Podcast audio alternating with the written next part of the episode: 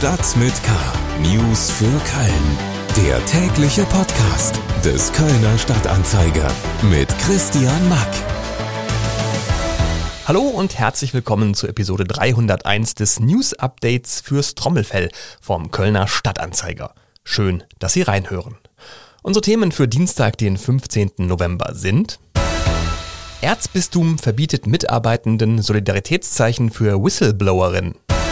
Man kann ja trotzdem Fußball schauen und geht eben zu einem anderen Zeitpunkt auf den Weihnachtsmarkt. Wir finden ja ähm, über fünf Wochen dieses Jahr statt. Ab dem Wochenende crashen Weihnachtsmarkt und Wüsten-WM in Katar terminlich ineinander.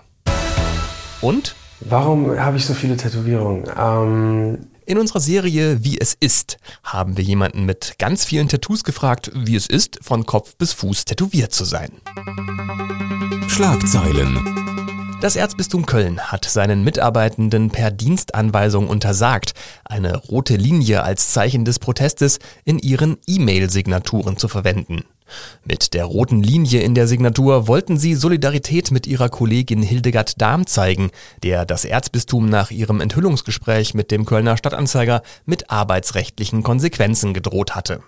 Whistleblowerin Dahm hatte zuvor im Gespräch mit dem Kölner Stadtanzeiger gesagt, dass Kardinal Wölki zu einem früheren Zeitpunkt mit dem Fall des verstorbenen Missbrauchspriesters Pilz befasst worden war, als Wölki es selbst in einer eidesstattlichen Versicherung angegeben hatte. Die Staatsanwaltschaft Köln hat daraufhin Ermittlungen wegen des Verdachts einer falschen eidesstattlichen Versicherung aufgenommen. Wegen Bakterienbelastung muss die Rheinenergie weiterhin das Trinkwasser aus dem Wasserwerk Höhenhaus mit Chlor versetzen. Betroffen sind Haushalte in den Stadtteilen Flittert, Dünnwald, Höhenhaus und Stammheim. Auch im nördlichen Mülheim und Dellbrück rieche das Wasser nach Chlor, wie uns Betroffene berichten. Grund für das Chloren des Trinkwassers sind sogenannte koliforme Keime, die bei einer Routinekontrolle letzte Woche entdeckt worden waren. Wie diese Keime ins Wasser gekommen sind, ist bislang unklar. Eine Gefahr für die Gesundheit bestehe nicht, heißt es von der Rheinenergie. Wer am 11.11. .11. wegen des Totalausfalls der KVB in der Kölner Innenstadt ein Taxi genommen hat, bekommt sein Geld von den KVB zurück. Die sogenannte Mobilitätsgarantie gelte auch für den 11.11., .11., bestätigten die KVB auf Anfrage des Kölner Stadtanzeiger.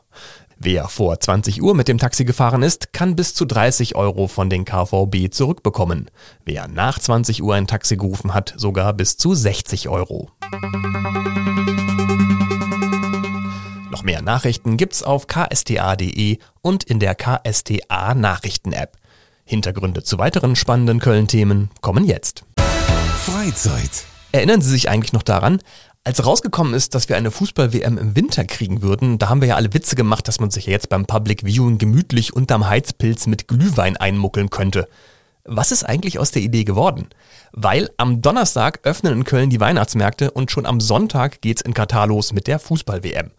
Aber wie sieht es jetzt aus auf den Weihnachtsmärkten? Gibt's da Überlegungen, Bildschirme aufzustellen? Ja, das haben wir überlegt, äh, die an einzelnen Stellen zu platzieren, aber dann tatsächlich auch nur mit dem jeweiligen Stand des Spiels und wahrscheinlich auch nur dann, wenn Deutschland beteiligt ist.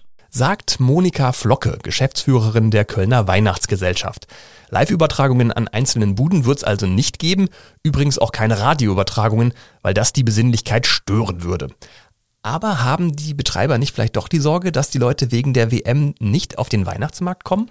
Das zweite WM-Spiel der Deutschen am 27. fällt schließlich auf den ersten Adventssonntag, ist am Abend um 20 Uhr und mit Spanien geht's ja auch noch gegen eine europäische Topmannschaft. Keine Angst, dass da der Markt leer bleibt, Frau Flocke? Ich glaube gar nicht, dass uns groß was wegfällt. Wenn, dann wird es sich verschieben, möglicherweise. Aber dass jetzt wegen der Fußball-Weltmeisterschaft Leute den Weihnachtsmarkt nicht besuchen, das kann ich mir nicht vorstellen. Naja, ich meine, zur Not kann man ja auch mal eben in der Halbzeitpause auf eine Bratwurst und einen Glühwein auf den Markt huschen, wenn man denn zumindest in der Nähe des Marktes wohnt. Man kann natürlich auch eine schnelle Runde über unseren Weihnachtsmarkt drehen. Bei uns ist es natürlich auch immer ganz gut besucht. Von daher muss man gucken, ob man es schafft, in der Zeit einmal den ganzen Weihnachtsmarkt sich anzuschauen. Es gibt aber natürlich auch gerade Kölner, die ähm, kennen das ja schon. Die haben ja auch ihre Stände, wo sie immer gerne wieder hingehen und wo sie auch gerne immer wieder Sachen kaufen. Wer natürlich schnell, ich sag mal, irgendwie was erledigen möchte, kann das gerne auch in der Halbzeit tun. Ich kann mir gut vorstellen, dass derjenige sich dann auch überlegt, naja, wenn das Spiel zu Ende ist, muss ich mir das doch in Ruhe nochmal anschauen. Das ist zumindest die Hoffnung von Birgit Grothüß, Sprecherin der Kölner Weihnachtsgesellschaft. Ob die Winter-WM dem Weihnachtsmarkt wirklich Umsatz kostet und ob wegen Fußball weniger Leute hingehen, ja, das hängt ja auch davon ab, wie weit die Deutschen kommen und wie die Haltung der Leute zur Katar-WM am Ende sein wird. Die Weihnachtsmärkte gehen, wie gesagt, am Donnerstag los, die WM am Sonntag und das WM-Finale wird dann ganz besinnlich am vierten Advent am 18. Dezember gefeiert, äh, gespielt. Alles rund um die Weihnachtsmärkte und die WM in Katar gibt's natürlich auch auf ksta.de. Panorama. In unserer Serie Wie es ist erzählen Kölnerinnen und Kölner von ihrer Lebenswirklichkeit. Wie ist es zum Beispiel KVB-Fahrer zu sein? Oder wie ist es ein Auge zu verlieren? Zuletzt haben wir in unserer Rubrik Leon Tiesler vorgestellt. Er hat uns erzählt, wie es ist, von Kopf bis Fuß tätowiert zu sein. Je nachdem, wo ich auf Menschen treffe oder was für Menschen ich treffe ähm, und auf welchem Ort, ähm, ist es auch so, dass Menschen die Straßenseite wechseln ähm, oder auch Menschen ähm, im Restaurant zum Beispiel wird man nach hinten gesetzt ähm, oder Menschen ignorieren einen ganz bewusst und ähm, vermeidlichen jeglichen Blick oder Körperkontakt. Was aber je nach, wie gesagt, ne, es ist nicht überall so, ne, in einer großen Stadt ist das nochmal ganz anders. Ähm, und es ist leider natürlich auch überwiegend bei den älteren Generationen so, die natürlich ein ganz anderes Bild vom Tattoo haben. Natürlich reagieren die Leute nicht nur negativ auf Leon, er hat uns auch von vielen positiven Begegnungen erzählt. Besonders schön findet er es aber, wenn er die Vorurteile der Leute mit Freundlichkeit direkt wegblasen kann. Natürlich wird man als sichtbar Tätowierter immer und überall auf die Tattoos angesprochen. Was ist das? Was kostet das? Tut das weh?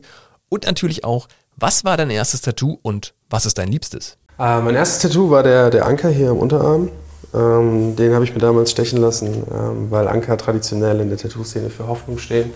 Ähm, und ich das zu der Zeit ganz gut brauchen konnte. Zum einen habe ich, ein, hab ich ein großes Herz auf der Brust mit, mit Schwertern drin, was eine tiefgründige Bedeutung für mich hat, ähm, basierend auf einem alten Amulett meines Großvaters, was ich vererbt bekommen habe. Und dann ist da natürlich noch die wichtigste Frage zu klären. Junge, warum tust du dir das an?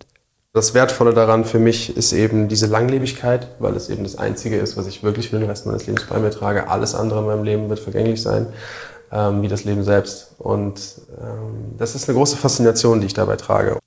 Mehr aus unserer Serie Wie es ist gibt's auf ksta.de und den Artikel zu den Tattoos von Leon Tiesler habe ich natürlich auch nochmal in die Shownotes gepackt. Da gibt's auch nochmal ein Video der Körperkunst in voller Pracht zu sehen. Und damit sind wir für heute auch schon wieder durch mit Stadt mit K. Besten Dank fürs Reinhören. Alle Themen der Sendung als klickbare Links zum in Ruhe nachlesen finden Sie wie immer in den Shownotes dieser Episode. Wenn Sie noch mehr Podcast vom Kölner Stadtanzeiger hören möchten, dann klicken Sie mal rein auf ksda.de slash podcast oder gehen einfach dahin, wo es Podcasts gibt. Christian Mack sagt, auf Wiederhören und bleiben Sie bitte gesund und fröhlich. Stadt mit K. News für Köln. Der tägliche Podcast.